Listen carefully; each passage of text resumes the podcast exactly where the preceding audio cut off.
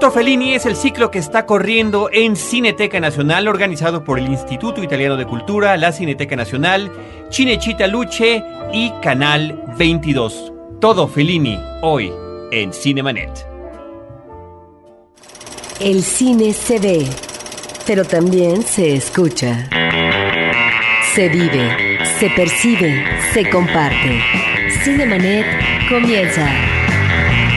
Carlos del Río y Roberto Ortiz en cabina.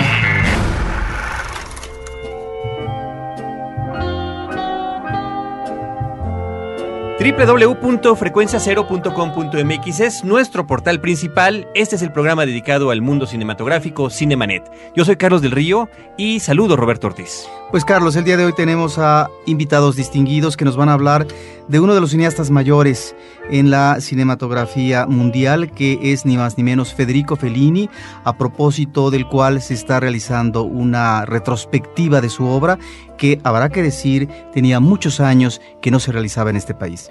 Muchos años que no se realizaba y que tenemos entendido nunca se había realizado de manera íntegra, como se está haciendo en este momento, con las 20 películas en formato de 35 milímetros, los 20 largometrajes y 3 cortometrajes. Ya nos precisarán esos detalles en un ratito más nuestros invitados. Yo quiero presentarlos. Invitados de lujo se dice muchas veces, pero en esta ocasión sí estamos de plácemes. Gianni Vinciguerra, agregado de Asuntos Culturales de la Embajada de Italia en México y director del Instituto Italiano de Cultura, que es uno de los organizadores de este evento. Hola, muy buenas tardes a todos. Gracias por acompañarnos. Gracias a ustedes. Y un amigo de Cinemanet es Fernando Macotela, actualmente director de la Feria Internacional del Libro en Palacio de Minería, pero con una importantísima y destacada trayectoria. Mencionaríamos algunos aspectos como eh, su cargo como director de la Cineteca Nacional, director de cinematografía de Radio, Televisión y Cinematografía, productor de cine, director del Festival Internacional Cervantino y agregado cultural en el extranjero. Ah, sí, también. Yo, yo fui agregado cultural en Francia pero posteriormente eh, gané un concurso y este, fui secretario cultural en el Instituto Italo Latinoamericano para Relaciones Culturales, Técnico-Científicas en eh, Roma y estuve siete años allá. Yo creo que ya conocía Italia, pero no tanto sirvió para, para que yo me aficionara por Fellini, sino más bien para vivir lo que Fellini ya nos había enseñado y tristemente para acompañar de lejos en la ciudad a Fellini mientras estaba en agonía y cuando murió yo asistí a su sepelio, estaba yo en Roma.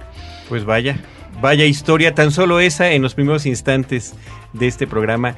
Yanni, si nos quieres platicar un poco sobre eh, todo esta eh, retrospectiva, como le llama Roberto, de Fellini en nuestro país, que no nada más incluye la exhibición de estas películas, entre el, empezó el 2 de diciembre, será hasta el día 26 de diciembre en que tengamos esta exhibición en Cineteca Nacional y también en Canal 22, que es uno de los organizadores pero hay una serie de actividades en el propio instituto. De hecho, la retrospectiva se intitula Todo Tutto Fellini, así en italiano, que quiere decir Todo Fellini, porque queremos enseñar al público mexicano las varias facetas uh, creativas de este cineasta de Rimini, su ciudad natal. Eh, primero, claro, la identidad cultural y creativa más fuerte de Fellini son las películas. Eh, en el cine él se expresó de forma más fuerte y más impactante. Y por eso aquí en México estamos proyectando en la Cineteca Nacional a partir del 2 de diciembre hasta el 26 una retrospectiva completa de toda la obra cinematográfica de Fellini. Son 20 largometrajes y 3 cortometrajes. Eh, son en copias en 35 milímetros, eso cabe mencionarlo, y son copias restauradas ofrecidas en esta ocasión por Cinecittà Luce, que es el acervo más importante eh, que está ahora restaurando las uh, películas italianas de los directores clásicos. Y la restauración de las películas de Fellini ya terminó y entonces las películas que se muestran y se proyectan aquí en México tienen las mejores condiciones. Y además tenemos también otras dos eh, cosas. O sea, en el Instituto Italiano de Cultura vamos a exponer también otra faceta feliniana. Como pues muchos ya saben, Fellini empezó su carrera creativa como dibujador. Hacía cómics Fellini. Empezó desde muy joven y eso fue, digamos, el motivo por el cual de su ciudad natal, Rimini, decidió mudarse en Roma, porque en Roma en los años 30, bajo el fascismo, habían pues periódicos y revistas revistas que publicaban eh, caricaturas, cómics. A veces esos cómics tenían algo muy satírico contra el régimen fascista. Y pues la carrera de Fellini empezó así empezó en cómics y también empezó en una radio. Pues para ustedes que trabajan en una radio es un poco curioso, ¿no? Imagino. Y pues él inventó un personaje, Paco y Palina son dos personajes, voz masculina y voz femenina. Y pues eh, escribía el guion para los diálogos en radio y en la radio donde trabajaba, trabajaba también uh, Julieta Massina, que hacía la voz de Palina. Y los dos se conocieron en una redacción radiofónica y después de unos meses se casaron. Pues, pero Fallini nació como, estaba diciendo antes, como dibujador y a lo largo de toda su vida dibujaba, dibujaba, dibujaba, hasta que a partir de los años 60, cuando ya era un director muy destacado, sus psicoanalistas, porque estaba muy metido en esto de la psicoanálisis, le aconsejó, pues ¿por qué no empiezas a dibujar tus sueños cuando te despiertas? Y Fellini siguió muy fielmente ese consejo, esa sugerencia, y el resultado son dos bloques muy grandosos de dibujos felinianos y que eh, la Fundación Fellini de Rimini eh, publicó, acaba de publicar con el título de Libro de los Sueños. Y en el instituto, en el claustro, estamos exponiendo las reproducciones de las hojas más lindas de este libro de los sueños, donde se encuentran todas las fantasías nocturnas de Fellini, las obsesiones, hay muchísimas imágenes de mujeres, esas mujeres opulentas, con senos grandes que todos nosotros conocemos por su película, y también los actores con los cuales trabajaba, unos políticos italianos, también los directores, Rossellini se ve por ahí. Rossellini, claro, con su pues cara diga, ya estaba bastante mayor Rossellini. Además, los dos eran amigos porque Fellini eh, trabajó con Rossellini como guionista en dos guiones fundamentales abierta y Paisá del neorrealismo. Claro, dos guiones fundamentales, correcto. Y en el mismo claustro también tenemos otra otra exposición al lado de los dibujos. Digamos que paralela.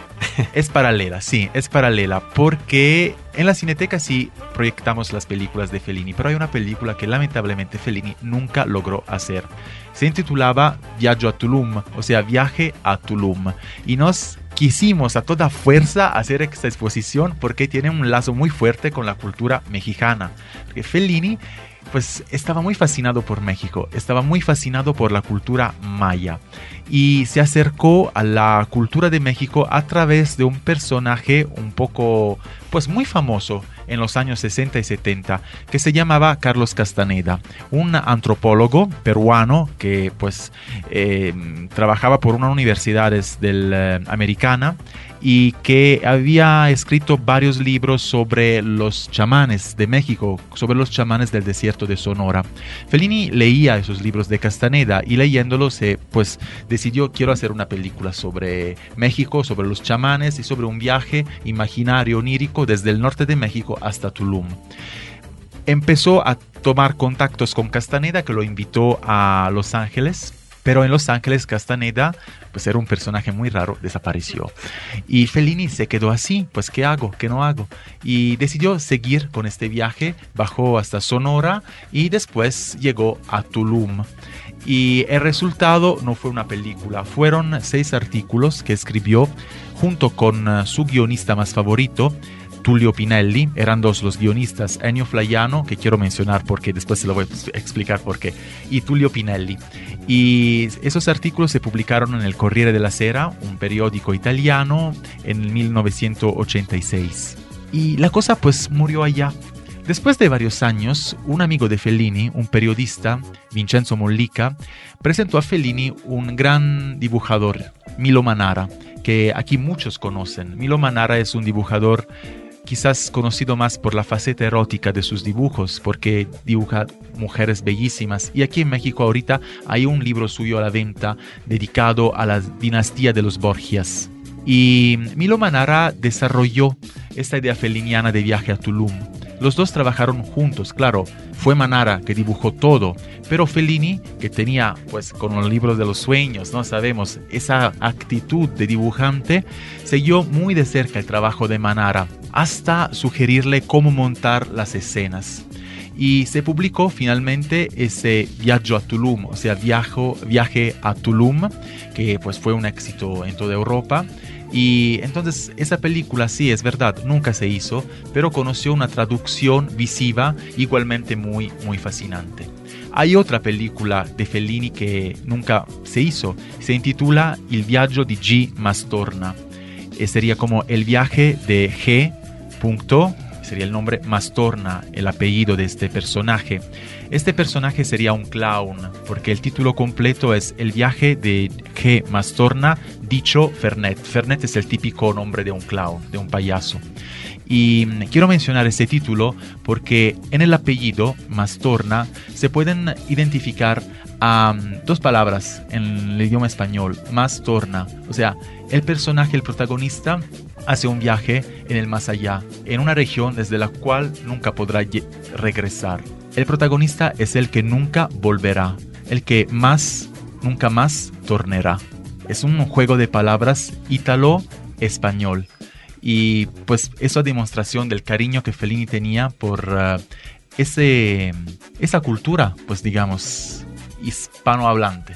Así. Bueno, es un esfuerzo interinstitucional muy grande, muy meritorio, creo yo, porque nos estás hablando de esta faceta, de estas dos eh, exposiciones extraordinarias, en donde uno observa algunas de las imágenes y ahí están en germen lo que van a ser las imágenes fílmicas, eh, sobre todo en estas mujeres ah, eh, muy pronunciadas eh, en su físico y también en esa en dimensiones. En sí, en sus dimensiones físicas y también en eh, esta relación a veces ah, no tan equilibrada entre lo que es una mujer opulenta como puede ser la presencia masculina en términos de aspiración erótica, porque varias de las películas de Federico Fellini están planteando la posibilidad o no de la felicidad masculina.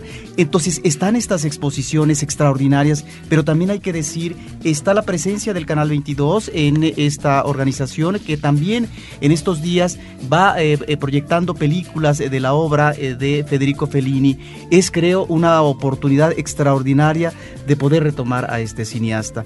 Y este cineasta en donde acabas de mencionar, Gianni, el clown, es decir, el payaso, una figura, digamos, como central en el circo. Y a mí me recuerda, en el caso de Fellini, porque eh, muchas de sus películas nos remiten a eso, a los recuerdos. Y el recuerdo está en germen en la infancia y hay una película donde vemos como un niño parece ser que se escapa de la casa, se lanza al circo y se ve cómo se está levantando, parece ser que en la madrugada, lo que es eh, la carpa que va a cubrir al circo con una mirada fascinada. Ahí está pues eh, este mundo del espectáculo que finalmente va a ser de sus películas desde la parte inicial con eh, algún tratamiento muy realista que por supuesto está vinculado al movimiento no realista que después se desprende de, de él y en muchas otras cintas que tienen que ver con ese, con el juego y el espectáculo que va a ser parte central de la filmografía de Fellini. Sí, pues de hecho, por ejemplo, eh, mencionaste el circo y la película eh, La Strada, el circo es una parte fundamental. Y de hecho esta película sirve a Fellini para salir del neorealismo, de la poética neorealista. En esta película trabajó también como guionista Pierpaolo Pasolini, eh, otro gran intelectual italiano que en los años 70 se convirtió también en eh, cineasta. Y pues eh, Fellini acababa de trabajar con Roberto Rossellini al principio de su carrera para dos mm, obras maestras de neorealismo. Hay que decir que el neorealismo es un movimiento cultural y cinematográfico que duró muy muy poco en Italia. Duró casi 10 años, no más. Y pues Fellini entendió perfectamente que había que salir de esta poética neorealista, no quedarse demasiado porque pues ya el posguerra había terminado muy rápidamente. Ya en los años 50 Italia cambiaba, estaba en un proceso de cambiamiento muy rápido y entonces hacer, hacer películas neorealistas era demasiado complicado y cambió mucho la industria de cine, además, porque las primeras películas se hicieron, por ejemplo, Rossellini, la cinta de Rossellini había ya era una cinta vencida. Rossellini pues lo contó varias veces. No tenía dinero para comprar una cinta, una película nueva, entonces utilizó una cinta vencida. Y los actores eran, no, eran profesionales, además. Fellini quiso salir de este movimiento y de hecho pues por eso fue también criticado porque La Strada al principio no recibió buenas críticas, sobre todo de los periódicos de imprenta católica que dominaban el panorama cultural italiano del posguerra, junto a los periódicos de izquierda, claro. Y mm, en La Strada, pues los personajes son dos artistas de circo, de circos humildes como Zampanó, por ejemplo. Un circo trashumante. Eh, sí, un circo trashumante. Y Gelsomina, que se unen durante la, se unen en un momento de la historia a un circo que está en la periferia de Roma. Entonces sí, digamos que la fibra más íntima, la filigrana de la identidad, digamos, creativa y artística de Fellini está toda en este mundo fantástico, en este mundo de acróbatas, de payasos, que no representa la realidad, sino es como una vía para escapar nada más unas horas de la realidad, porque Fellini pues sabía muy bien que la verdadera realidad no es la que nos rodea cada día, es la que soñamos cada día. Fernando Macotela, te suplicamos que desde tu particular perspectiva también nos comentes sobre este, esta apreciación, este gusto, este amor hacia la, la trayectoria y filmes de Fellini. Bueno, yo quisiera recordarles eh, a los eh, radioescuchas, algunos eh, tal vez tienen la edad para haber ya participado, para haber asistido, que ya con el apoyo de los servicios culturales de la Embajada de Italia, en 1986 la Cineteca Nacional había hecho otro tutto Fellini, ¿no? Pero no era un tutto Fellini con tutto Fellini, porque faltaban dos películas por hacerse todavía. Fellini estaba vivo, entonces no se podía hacer una retrospectiva completa de él, ¿verdad?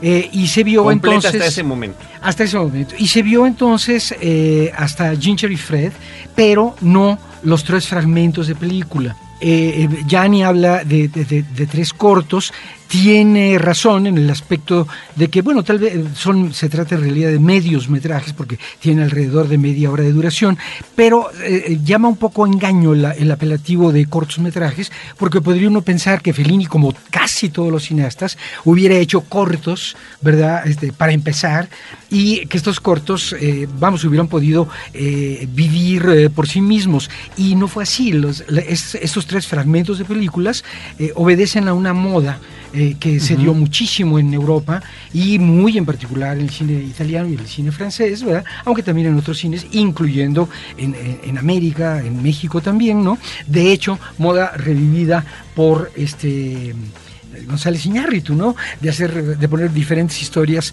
en una, en una película y otros cineastas eh, contemporáneos. En realidad, los tres fragmentos de película de Fellini forman parte. Uno de la, del amor en Chitá, el amor en la ciudad, pero que en México eh, se llamó, creo, Amor en Venta, una cosa así, ¿no? El otro era, eh, la otra película era Historias Extraordinarias, en donde él alternaba con Visconti y no recuerdo qué otros cineastas. Y el otro era Boccaccio 70, la muy, muy, muy famosa eh, 70 con la reincidencia, por así decirlo, por el gusto de Fellini, de Anita Ekberg, ¿no? que volvía a salir eh, como aquella mujer eh, despampanante que había descubierto él para la, eh, la Dolce Vita. ¿no? Y Ahora eh, vienen esos tres fragmentos y las últimas 12 películas en, donde está la extraordinaria entrevista, película que a mí me gusta muy particularmente y que tuve el gusto, el enorme placer de ver en el Festival de Cannes en la proyección a la que asistió Fellini. ¿no? Ahí pude ver de lejos, obviamente, a, Fellini que entró acompañando ni más ni menos que a Diana de Gales, que en paz descanse. Y después ya de eso viene eh, la última película de Fellini con, con este famoso cómico. Roberto Benigni. Con Benigni, ¿no? El, cómico toscano, que yo creo que muchas veces no es bien entendido en el, extranjero, que fascina a casi todos los italianos, porque también hay italianos que no son muy pro Benigni. A mí en lo particular me gusta eh, muchísimo la película que de Jim Jarmusch, en donde sale de chofer de taxi, es bueno para morirse de risa, ¿no? Vi ahí eh, en entrevista que vino ya después junto con eh, eh, la última película de Fellini y ahora todas se pueden, eh, se pueden ver acá, ¿no? En este, en este ciclo espléndido, ¿no? Y bueno, a mí me, me gustaría subrayar que pocos cineastas han creado o han, han podido hacer que derive de su nombre un adjetivo o varios adjetivos, como sucedió en el caso de Fellini. Hay cosas felinescas, hay cosas felinianas, eh, etcétera. Claro, también hay chaplinesco y se podría decir a veces, bueno, esto parece eh, un poco eh, una película de Visconti. Curiosamente nos vamos otra vez al cine italiano, pero lo feliniano está fuera de discusión. Como que si uno dice feliniano o felinesco, todo el mundo sabe a qué está haciendo uno ilusión, a cosas exageradas, a cosas de un sueño que raya un poco en la pesadilla, etcétera. Ahora, tú también fuiste un espectador privilegiado porque llegaste a ver La Estrada mucho antes de que se estrenara en las salas comerciales de México. Eh, sí, bueno, yo era muy, muy, muy joven. Eh, a los 16 años me gané mi primera beca para ir a Italia, para ir a Europa, perdón. Y estando en París, eh, estrenaron La Estrada eh, y bueno, pues era una, una fue una eh, terrible, eh, un terrible impacto, ¿no? Para todos los que lo veíamos, aquel drama en donde ya no había las concesiones de lo que después los franceses llamaron el cine de papá, con la música melosa, etcétera, sino que era una, vamos, una tragedia, ¿no?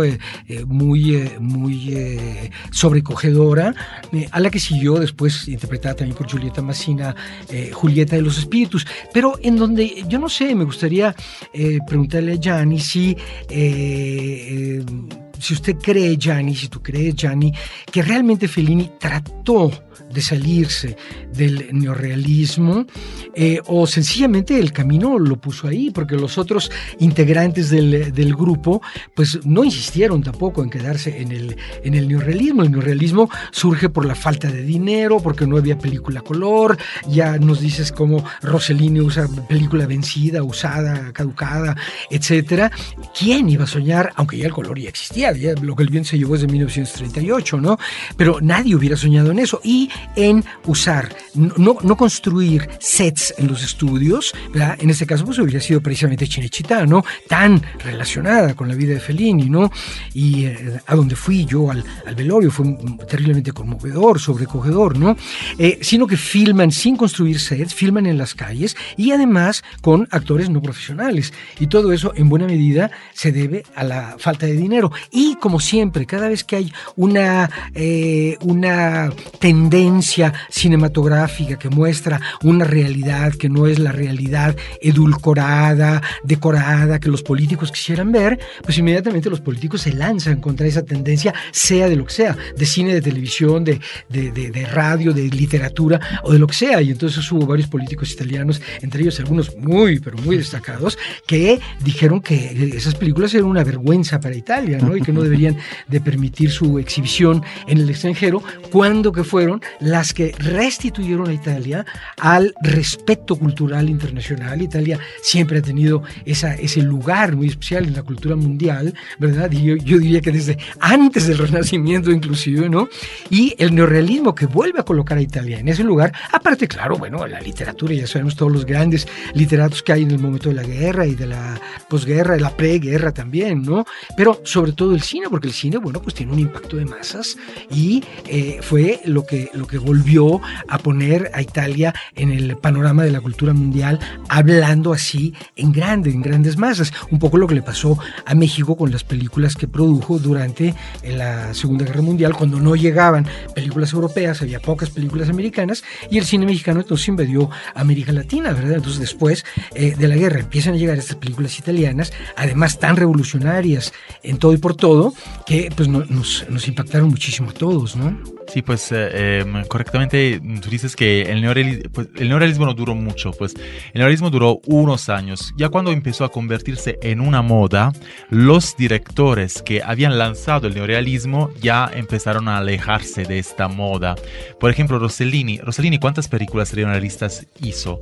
Muy pocas. Ah, pues empezó también a trabajar por la televisión, lo mismo de Sica. Hizo como tres, cuatro, podemos decir, películas neorealistas, una muy cercana a la otra, ¿no? Empezó con Shusha, Ladre de Biciclette, Ladrones de Bicicletas, después Humberto D, otra gran, quizás la mejor película neorealista de, de Sica, pero ya cuando empezó a convertirse en una moda, eh, ya estos grandes que habían pues ideado, pensado a hacer cine de forma diferente, ya estaban en otro planeta, ya estaban más adelante, ya estaban intentando otras, explorando otras vías para hacer cine.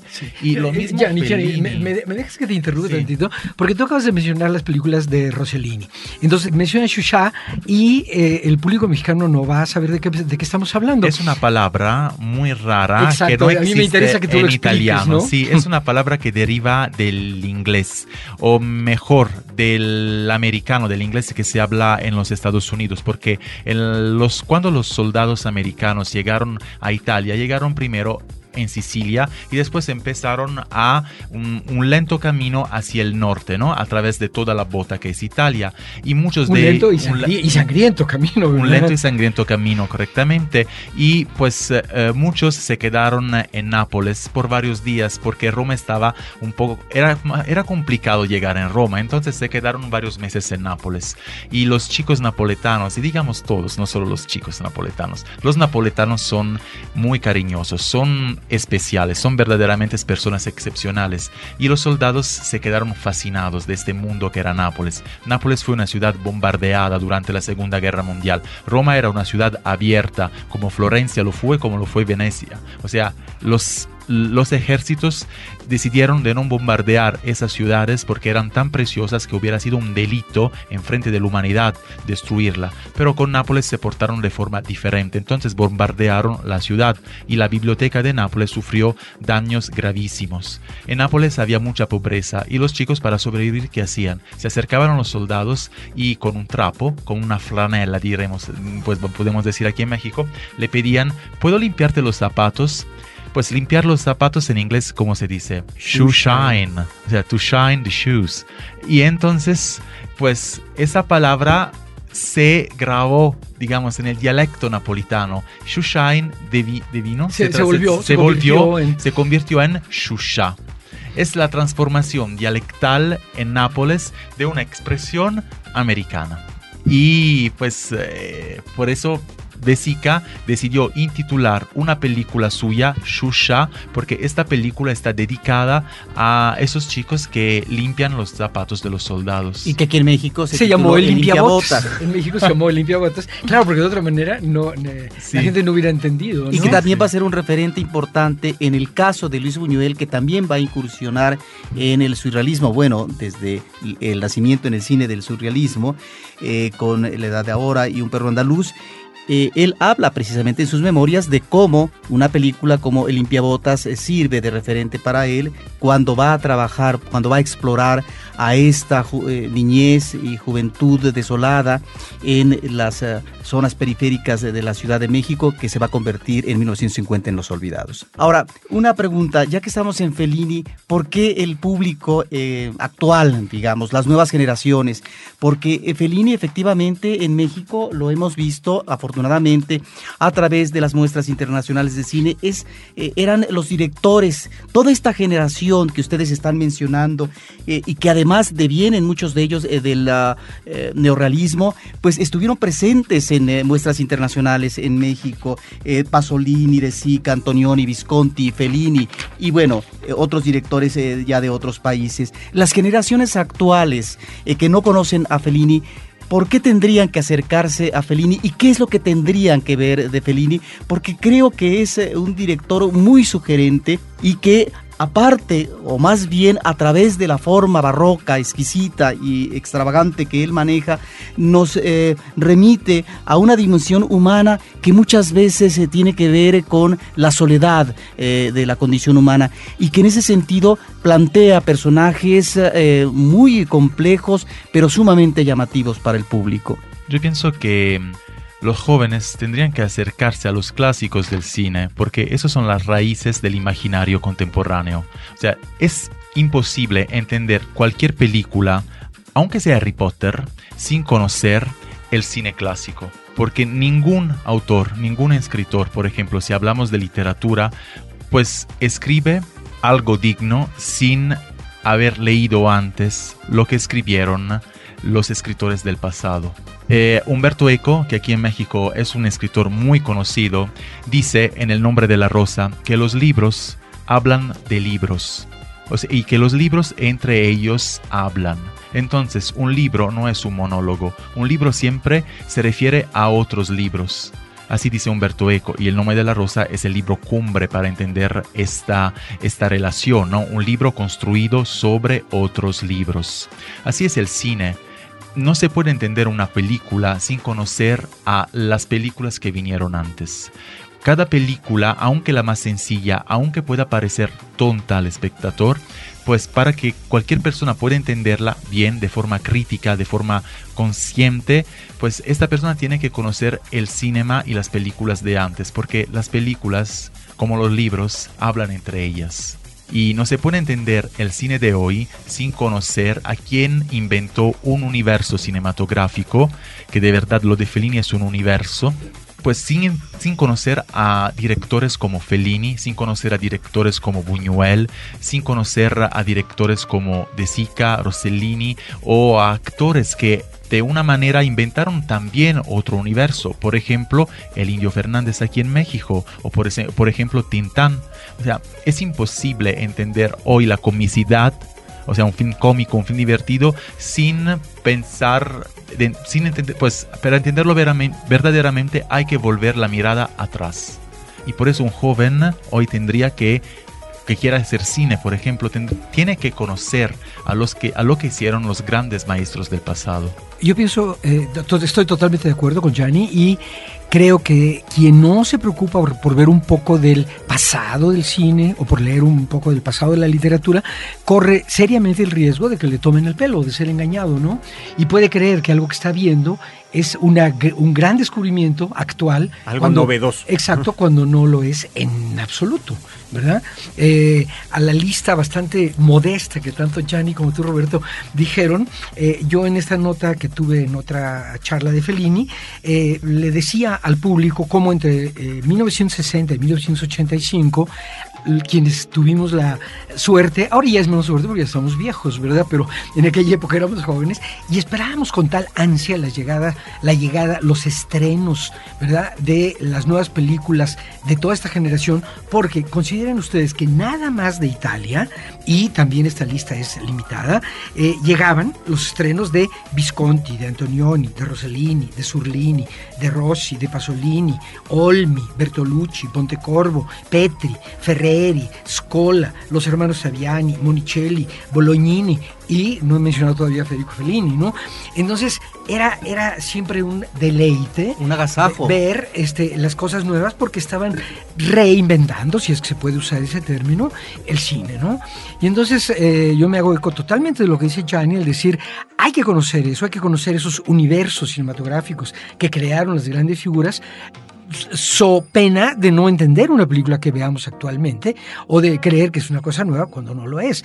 Vamos, estamos hablando de la cultura y de, tener que sumergirse en, la cultura, pues en todos los aspectos que no sean posibles, a quienes, claro, la cultura les interese. Por ejemplo, Tarantino cuando estrenó su Pulp Fiction y las otras películas, pareció como una revelación a todo el mundo, ¿no? Hizo algo nuevo. Después él confesó cuáles eran sus fuentes y los, las fuentes de Tarantino eran las películas películas italianas que hoy pues definimos como B-movies, o sea, las películas de serie B, que sí salían en circuito cinematográfico, pero no eran películas de grandes maestros, eran películas un poco así sangrientas, agresivas, a veces un poco eróticas, um, no se invertía mucho en esas películas y él se inspiró muy claramente en eh, maestros como Corbucci, por ejemplo, fue uno de sus inspiradores más fuertes. Entonces, pues alguien que dice, ah, ah Tarantino hizo algo nuevo, impresionante, deslumbrante. Sí, es verdad, ¿no? sus películas son excepcionales.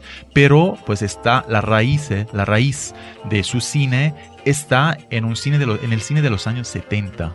En un cine que ya pues pocos conocen porque no tuvo una difusión internacional. Pero como gran conocedor de cine, Tarantino pues se inspiró en estas películas como las de Bruno Corbucci que acabo de mencionar.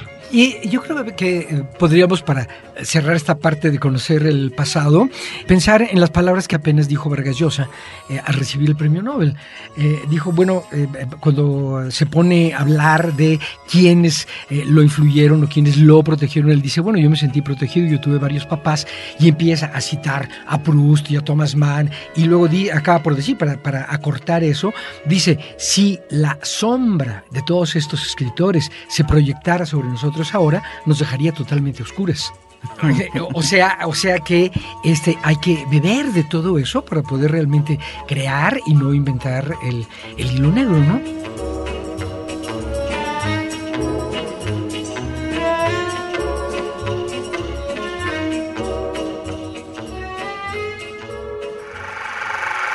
Cinemanet está de intermedio. Regresamos en un instante.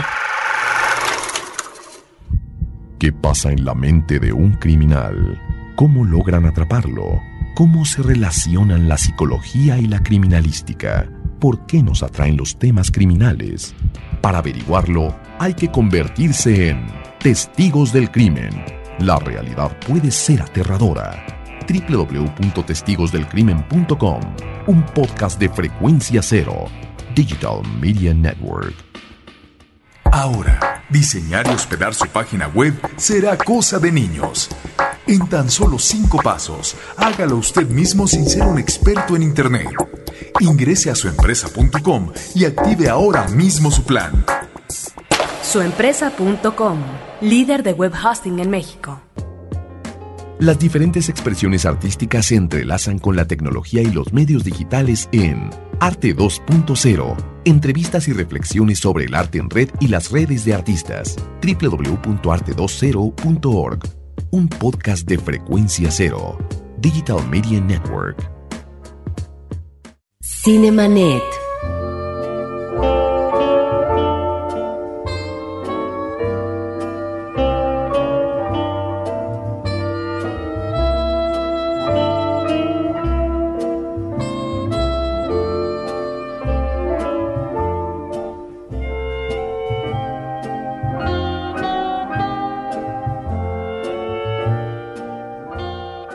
Gustaría mucho que ambos nos comentaran dentro de este abanico completista que existe actualmente, qué recomendación o recomendaciones personales haría cada uno al público de Cinemanet para aprovechar esta oportunidad. Yo les recomiendo primero que el viernes 10 vengan a la Cineteca porque vamos a proyectar La Dolce Vita. Todo el mundo conoce esa película, todo el mundo habla de esa película, pero este año, 2010, son 50 años que Fellini pues empezó a rodarla, que Fellini dijo Chuck por primera vez y pizarra, sí, pizarra, así se dice pizarra, ¿no? Y para y empezó a rodar la película. Entonces hay que celebrar este aniversario, el cumpleaños de la Dolce Vita y lo vamos a celebrar con dos funciones especiales en la Cineteca, una a las 4 de la tarde y la otra a las 15 para las 8 del viernes 10 de diciembre. Y al medio de las dos funciones a las 7 tenemos para pues festejar este día tan especial un cocktail. Entonces los espectadores pues están invitados a la función abierta de las 4 de la tarde de este viernes 10 y también al cocktail que vamos a tener a las 7 para festejar la Dolce Vita y, y Fellini. Yo creo, yo creo que, eh, Roberto, deberías de transmitir a la Cineteca Nacional el deseo de los espectadores de que hagan una reconstrucción, no tiene que ser muy fiel, de la Fontana di Trevi, para que nos podamos todos meter al agua y eh, eh, hacer un festejo en serio de la Dolce bueno, que eso, que eso solamente lo podía hacer un cineasta como Fellini, porque cuando se hace esa escena, no se hace en locación real, se hace en estudio. Entonces, bueno, solamente un director como él eh, podía... Eh, no, pero sí la hicieron en locación real. Eso sí. Pero, pero digamos, parte te tuvo que ver con estudio. No, no, no, no, no la hicieron en locación real, tanto que Mastroianni casi se murió de pulmonía. En cambio, la Ekberg que llegaba de Suecia, pues estaba como sin nada, pero ella hacía mucho calor ahí, ¿no? Sí, no, no, lo hicieron en... la, e, Mastroianni tuvo que ponerse como esta ropa que se ponen los, buzos, buzos para aguantar el frío, de la fuente. Y Fellini estaba ya encantado con la Anita Ekberg y hizo una broma sobre ella. Dije, pues a esta actriz le hice hacer cosas que ni siquiera una caballa de circo hiciera. y luego, si tú te acuerdas, en, la película de, de Héctor Escola, Nos amamos tanto, eh, tanto, nos amábamos tanto, eh, van a buscar a alguien que está trabajando en la Dolce Vita y acuden precisamente los protagonistas de esta película a la secuencia que se está filmando en Fontana de Trevi este, de la Dolce Vita, ¿no? Y hay también una película argentina de hace pocos años donde eh, exactamente una mujer ya de la tercera edad no sueña con ir a Italia y estar en la Fuente de Trevi y finalmente lo concibe. Sí, ahora, dentro de este universo feliniano que ustedes mencionan que además va a tener una influencia eh, real en eh, cineastas y en países, en México en los 60 se da también esta huella no necesariamente de manera contundente o apreciable en ciertos eh, directores que comienzan a experimentar en esta época. ¿Cuáles serían estos elementos fundamentales del universo de Fellini en el cine? los elementos fundamentales, pues para mí, por ejemplo, sería, pues primero, el mundo onírico que él crea, rodeado de personajes, personajes obsesionados por el sexo, por ejemplo, o obsesionados por las mujeres eh, o por la soledad.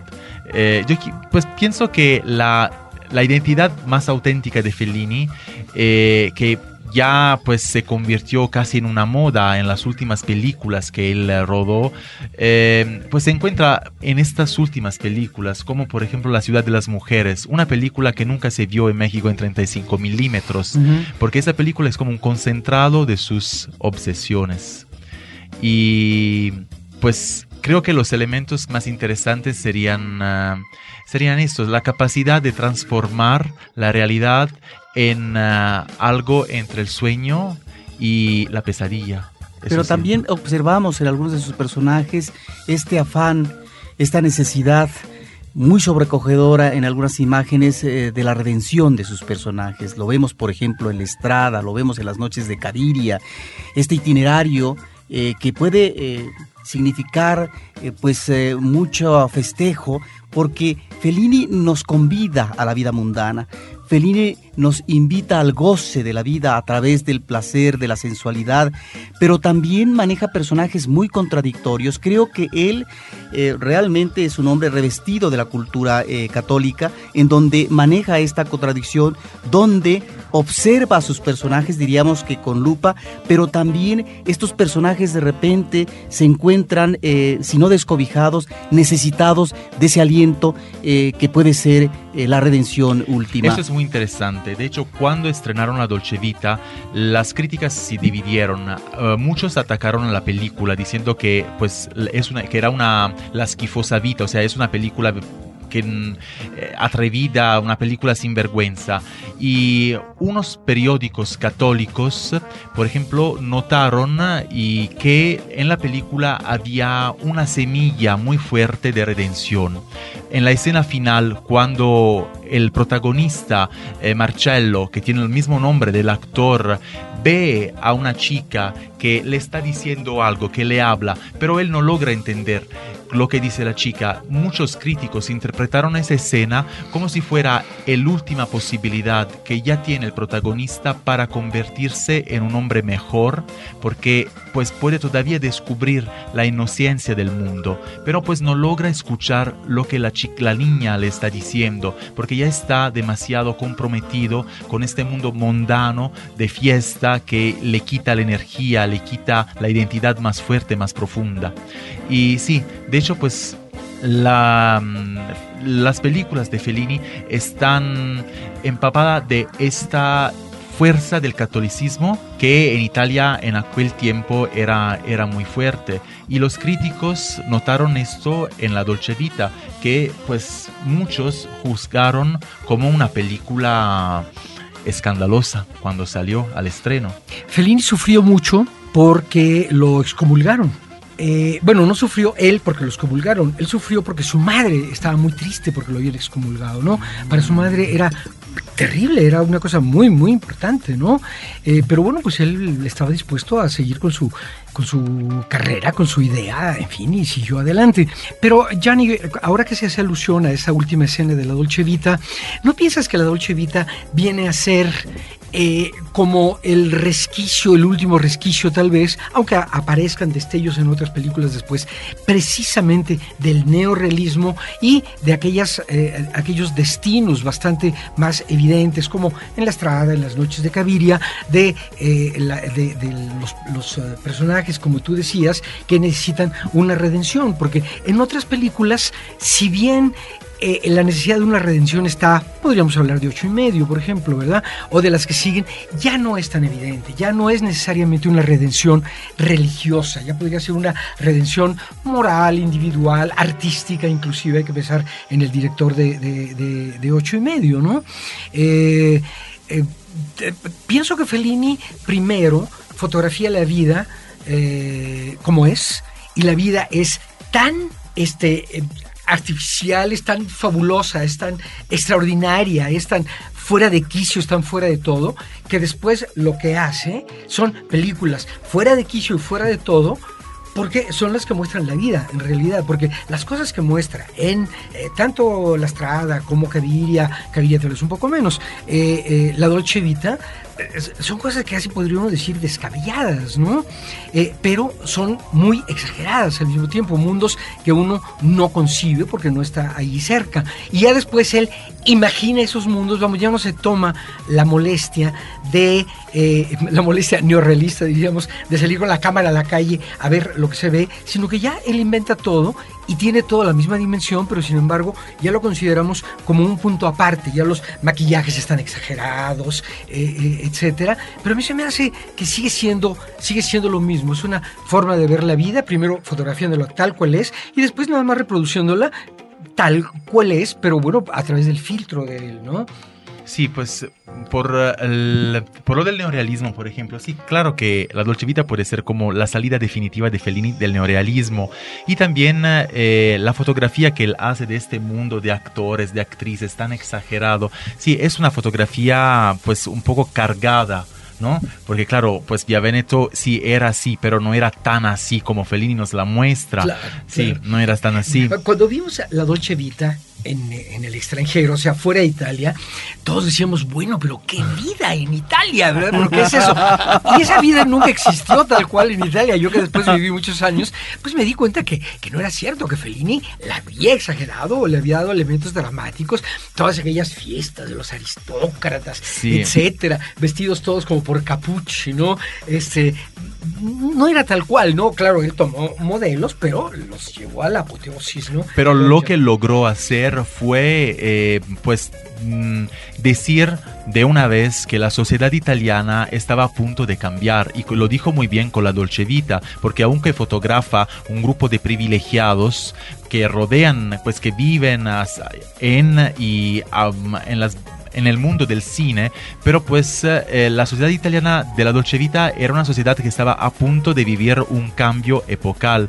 Por ejemplo, la escena de abertura de la película, cuando hay un helicóptero que está sobre Roma con la estatua de Jesús, de Jesús una estatua enorme, ¿no? ¿Eso qué quiere decir? Quiere decir que ya Italia perdió su contacto tan estrecho con la religión. Ya Italia se estaba convirtiendo en una república, en un lugar laico donde la religión no tenía un peso tan fuerte. Cristo nada más era una estatua que estaba dejando la ciudad de Roma y que estaba en el aire, pero ya pues no tenía ninguna raíz. Ya con el mundo de los Cristo ya viaja en helicóptero. ya viajaba en helicóptero, exactamente. Además, quienes ven ese helicóptero son eh, unos personajes que están como dos chicas en una terraza, sí, como en bikini. Sí, nos está eh, manejando el elemento de la modernidad y de eh, también del aspecto cosmopolita. Exactamente. Entonces, pues a través de esas imágenes exageradas que pueden sorprender el, espectador, Fellini pues hace un trabajo como de reportero. O sea, mm, está haciendo un reportaje sobre la, sociedad italiana. Nos transmite ese concepto de forma barroca, digamos, de forma muy original, pero de hecho está haciendo una investigación cronaquística. Nos está diciendo, pues la sociedad italiana está cambiando, quizás ya cambió mucho y se lo voy a mostrar de una forma un poco rara, un poco cargada, pero pues se lo voy a mostrar. Ahora, ¿cómo leer una película de Fellini? Porque uno ve una cinta eh, de este cineasta mayor y uno puede quedarse con la historia. y la historia en sí misma es muy interesante, pero uno como espectador también se queda con imágenes y me parece que algunas de las secuencias de Fellini son para la historia. Uno observa, por ejemplo, esta parte de la conversación y de la visita a un centro de espectáculos eh, de eh, Marcelo Mastroianni con su padre, que me parece que es esta posibilidad o imposibilidad de poder restaurar la relación eh, familiar, en este caso de padre con un hijo.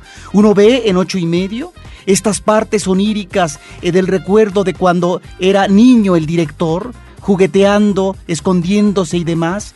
Uno ve en, Amarcor eh, los cambios eh, de las estaciones, pero el juego que tienen eh, los, los, los, muchachos en la calle, pero al mismo también un hombre, el padre, sorprendido entre la bruma del amanecer y aparece repentinamente algo que es impresionante, una especie de toro.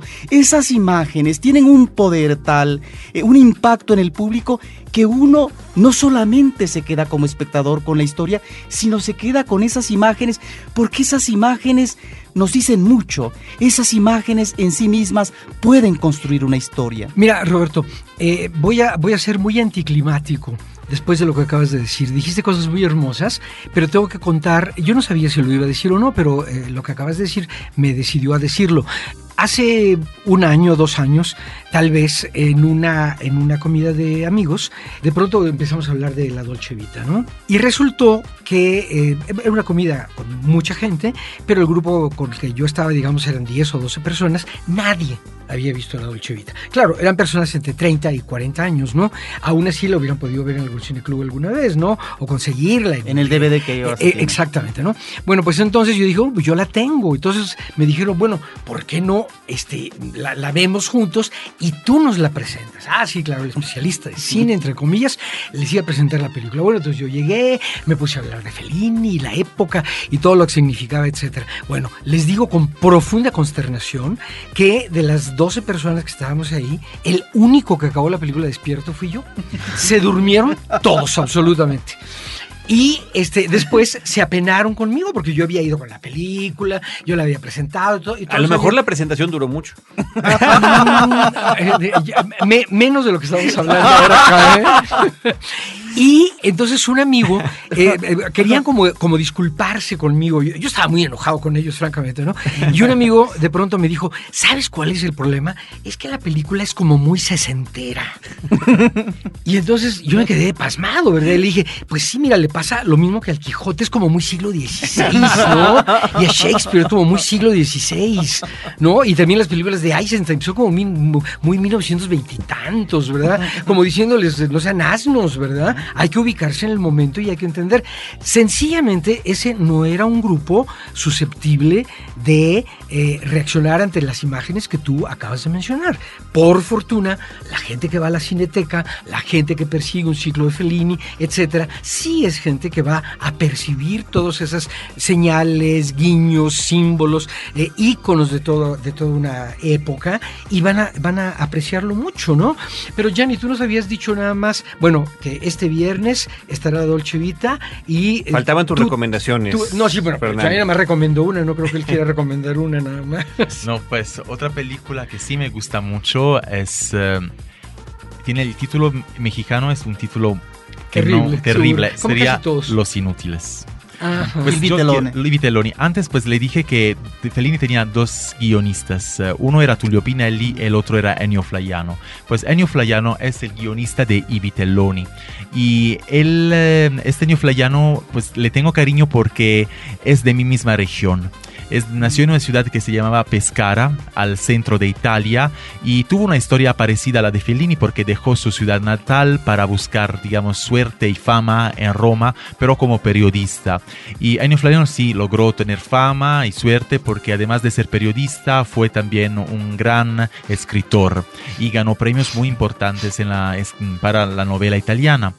y empezó a trabajar con Fellini y dibujó, digamos, el guion de I Vitelloni, porque ese es el título de Los Inútiles, el título italiano. Una palabra esta que Fellini no conocía, porque era una palabra que se utilizaba en el... era un modismo de la ciudad de Ennio Flaiano, era un modismo de Pescara. Decir I Vitelloni quiere decir alguien que está gastando su tiempo, que hace perder tiempo a los demás y sobre todo que no tiene ningunísimas ganas de trabajar. Entonces, estos son los Vitelloni. Y por eso tengo cariño a esta película, porque al principio tenía que ser rodeada rodada, perdón, en, en, eh, en, Pescara, en esta ciudad que yo conozco muy bien porque está tan pegada a la mía que pues cada semana iba ya a dar de paseo con mis amigos. Al final Fellini se dejó convencer a no elegir una ciudad y, los inútiles, eh, pues el escenario es una mezcla de varias ciudades italianas para que pues mm, fuera una ciudad de fantasía sobre todo. Y esa quizás es la única película un poco autobiográfica de Fellini, porque en Los Inútiles trabaja su hermano, Ricardo Fellini, em, y en la escena final, cuando uno de los cinco amigos, quizás el, que tiene el carácter más fuerte, decide, decide dejar su ciudad natal, cuando el autor en el tren está saludando al último de sus amigos, un chico que trabaja en la estación, ya no habla con su voz, ya es Fellini que está doblando el actor. Eso quiere decir que Fellini pues puso un elemento autobiográfico en una película de fantasía. Nosotros sabemos que Fellini siempre decía que él había inventado todo, que era un gran mentiroso, que nunca había dicho la verdad una persona al mundo, quizás ni siquiera su esposa Julieta Massina. Sobre todo. Sobre ¿eh? todo a su esposa, ¿no? Y entonces en esta película él nos regala un petacito de su profunda, de su historia personal. O sea, porque la película uno puede leerla también como la historia de un chico que después de perder el tiempo en su ciudad natal, eh, decide de dar voz a sus deseos más profundos, decide de salir para buscar su identidad, para buscar su destino en el mundo. Y es lo que hizo Fellini cuando dejó Rimini y se fue a Roma para, digamos, para estudiar, aunque no, nunca hizo ningún examen en esta universidad. Y su pobre mamá, que ustedes mencionaron antes, pues estaba desesperada, quizás todos los días rezaba enfrente de la Virgen para que su hijo estudiara a la universidad y él estaba ya haciendo películas. Este niño, este niño no hace nada, se dedica a hacer cine. Pero hay eh, vasos comunicantes. En el caso de esta película que me parece muy significativa en la obra de Fellini. Esta eh, película, por supuesto, que nos remite a lo que para mí es su última gran obra, tal vez, que es Amarcord. Amarcord es su pueblo de Rimini y es eh, el recuerdo a través de las diferentes estaciones del año de los niños, de la juventud, de la sociedad, del fascismo y la familia, que es muy importante, la manera como retrata, como evoca, eh, me parece que es eh, con una calidez y con una fuerza que realmente emociona hasta las lágrimas al espectador en algunos momentos, cuando vemos ya agonizando a la madre y a punto de morir, ahí está también la presencia de la muerte en medio de la familia. Me parece que sí, en el caso de esta película que aquí titularon Los Inútiles, es la partida de este hombre que después, gracias a su talento, se va a volver en un gran cineasta, pero es también ese parto difícil, eh, esa, eh, esa ruptura, es decir, que lo lleva ¿sí? a un ámbito citadino en donde él se convierte en el cineasta que va a arrojar esas obras maestras como La Dulce Vida y también en el caso de la posibilidad o no creadora eh, de ocho y medio y que resulta fundamental cómo estas películas de alguna manera, ¿sí? a través del personaje de Marcela Pastroñani, una y otra, nos están remitiendo a ese mundo del pasado del cual uno no del todo se puede desprender. Y ahí eh, me parece que ese retrato de provincia y de eh, los amigos eh, que conviven cotidianamente, que se divierten, que apuestan hacia el ocio más que al trabajo y no hacia un proyecto de vida, define muy bien lo que Fellini finalmente tiene como pasado, pero lo, que también él necesita, eh, digamos, hacer un corte de caja para trascender él ya como artista en otro ámbito eh, al salir de su pueblo original. Eh, Jan, yo te preguntaría, es muy difícil después de haber vivido siete años en Italia, yo podría tal vez o debería de poder contestar eso, pero no estoy seguro de que sería cierto lo que dijera yo. Es muy difícil para un joven de provincia ambicioso dejar su ciudad ah, por la, por la ciudad que sigue, digo, no necesariamente tiene que ir a Roma. Roma en muchas partes no está tan bien considerada, ¿no? Pero irse a Bolonia, irse a, a Milán, etcétera. Eh, porque en esa película es un verdadero rompimiento el que, el que decide irse eh, tú sabes que es el que va a salir adelante y sabes que los otros no van a salir adelante. Se van a quedar ahí sumidos para siempre en esa terrible mediocridad. Tú dices, apuesta por esa diversión. No, es que no se divierten, es que tienen una vida de perros. Este, no saben qué hacer, se aburren todo el día. Este, es, es muy patético eso, ¿no? Y el que se va, pues le espera algo mejor. Pero tú crees que, eh, no sé, es común o hay el mismo porcentaje que en todo el mundo los jóvenes que quieren irse a otro lado, pues se van tiene la fuerza.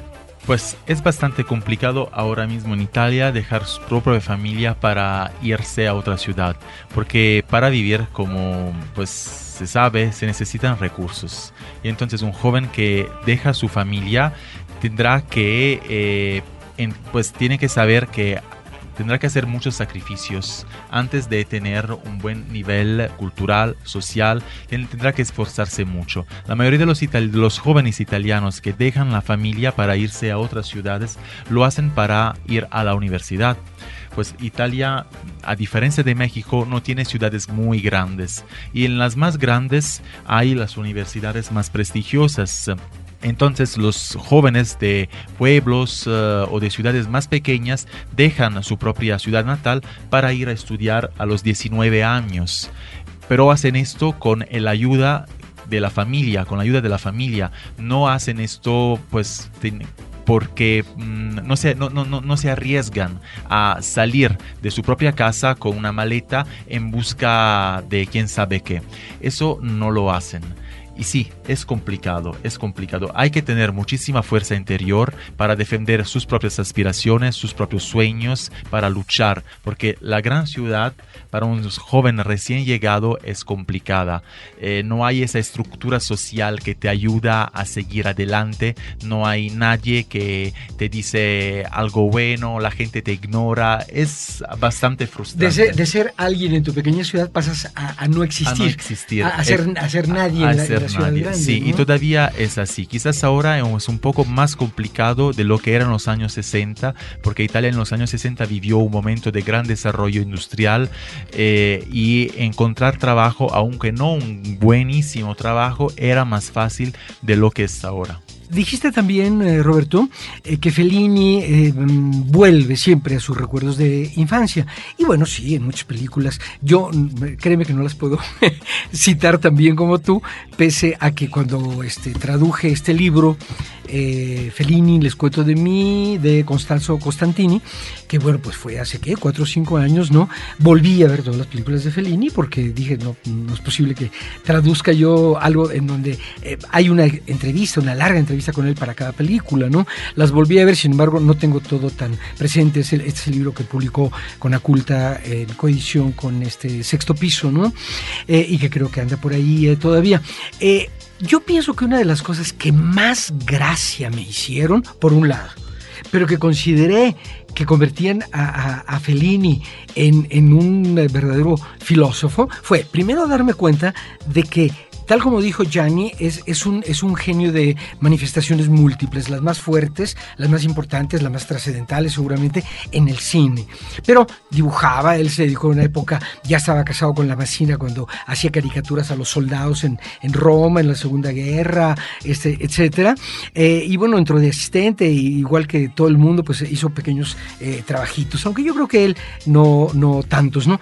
Pero Fellini ha concedido tantas entrevistas, bueno, concedió en su vida tantas entrevistas, permitió que hicieran tantos libros sobre él. Yo creo que hay muy, muy pocos directores en el mundo, desde luego en Italia nadie como él, ¿no? Y en el mundo hay muy pocos directores sobre quienes hayan escrito tantos libros. Y si tú lees cualquier libro sobre Fellini, una entrevista o lo que sea, está llena de verdades del tamaño del Coliseo, ya que estamos hablando de Italia y de Roma, ¿no? Eh, grandes verdades. ¿Qué tanto las creía él, qué tanto no? No lo sé. Yo tengo la impresión de que en el momento que las decía, las creía. A lo mejor al día siguiente ya no creía en ellas. Pero una que a mí me gustó y dije, bueno, esto llevado a sus últimas consecuencias, ¿qué, qué provocaría? Le preguntan, ¿qué piensa usted del matrimonio? Y él dice, yo creo que el matrimonio debería ser prohibido.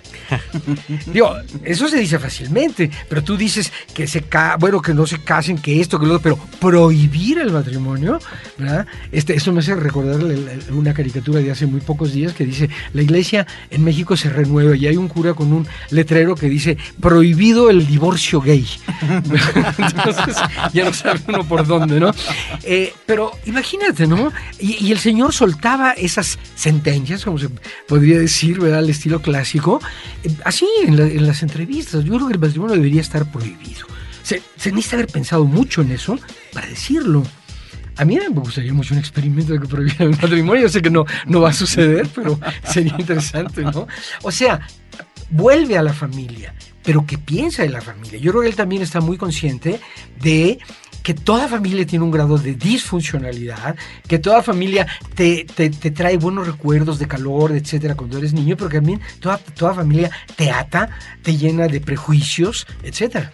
Fernando, vámonos con tus recomendaciones porque ahora sí el tiempo se está agotando y creo que es importante dejarle este testimonio, además tan grato que hemos tenido durante toda esta charla, de eh, tu opinión, ya que tus otros 12 amigos no fueron tan, buenos discípulos. Bueno, hablemos con este grupo de cinéfilos que nos acompaña.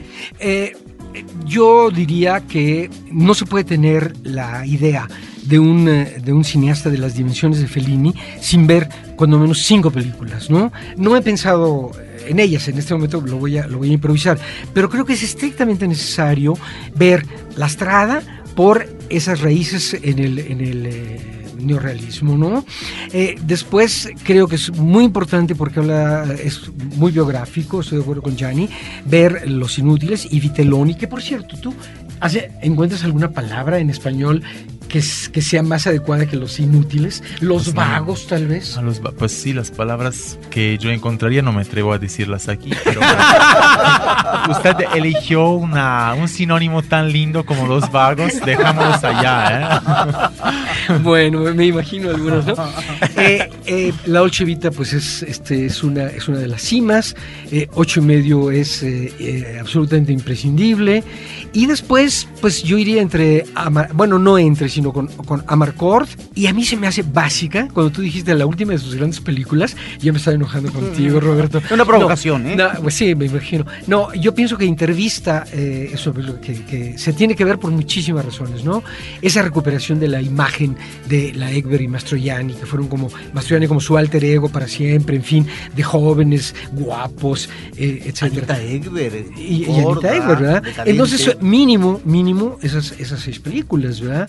Eh, yo me sería más fácil decirte las que menos este, me gustan, ¿no? A mí Julieta de los Espíritus no me gusta tanto. Eh, me, me, extrañó lo que dijiste, Gianni, de La Ciudad de las Mujeres, porque yo la vi en México y eh, tiene que haber sido en 35 milímetros porque pues, no, no, no había otro tipo de exhibición en México, ¿no?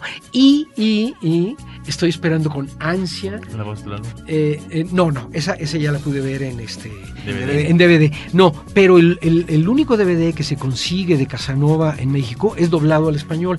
Y yo primero me suicido que ver una película doblada, ¿no? A, a, a cualquier, a, ningún idioma, ¿no? Entonces tengo muchísimo, muchísimo interés por, por ver Casanova, ¿no? Eh, todo lo que hizo Danielo Donati con el vestuario, las imágenes me imagino en Venecia y, y etcétera. Eh, sin embargo, no estoy tan seguro de que sea una de las, más importantes. A final de cuentas, ¿qué autoridad podemos tener? Cada quien debe decir cuáles para él las películas más importantes de un realizador, ¿no? Pues invitación más grata para este ciclo, para esta retrospectiva, para esta exposición, doble exposición en el Instituto de Cultura Italiano, en las películas en la Cineteca Nacional, eh, la posibilidad también de ver algunas de ellas en Canal 22. Creo que no puede haber. Yo quiero agradecerle a nombre de todo nuestro equipo y de, y de nuestro público a eh, a Gianni Vinciguerra y a Fernando Macotela que nos hayan dado esta cátedra tan amena, tan grata, tan con tantos tintes personales, en ambos casos me parece que eso lo hace todavía más significativa. Y eh, pues Roberto me parece que, que, que con eso podemos y debemos cerrar este episodio, lo demás lo dirá Fellini en sus películas. Y lo demás estará por verse, porque efectivamente hay que ver a Fellini, si no como una religión, hay que verlo ahorita porque es una oportunidad única y efectivamente, como decía Yanni, son películas en 35 milímetros, es decir, la posibilidad de ver en una sala el cine como debe de el ser. cine como debe de ser a través de una proyección con copias restauradas es una oportunidad única de estas oportunidades que difícilmente se vuelven a repetir en pocos años. Muchas gracias, Yanni. Gracias, gracias a ustedes. Y los espero a la Cineteca y al Instituto. Muchísimas gracias. Fernando. Gracias por la invitación otra vez. Pues muchas gracias. Y aunque no hubo oportunidad de platicar de Nino Rota, el músico de cabecera de Fellini, habrán escuchado que tanto al inicio como al final de este episodio tuvimos la música, el tema principal de la Dolce Vita.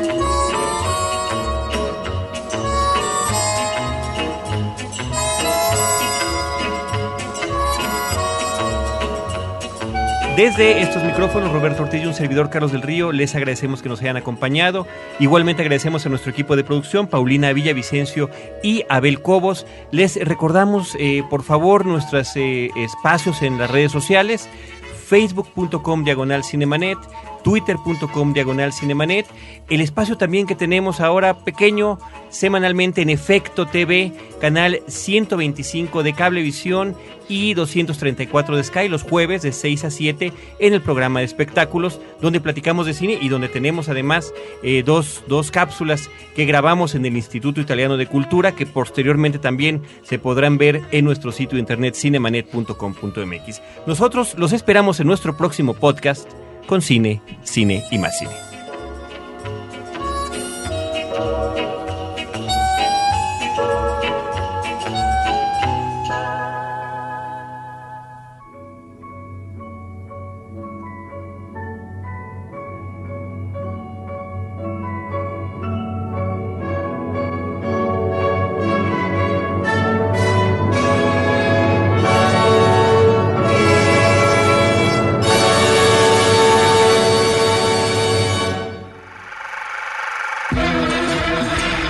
Cinemanet termina por hoy. Más cine en Cinemanet.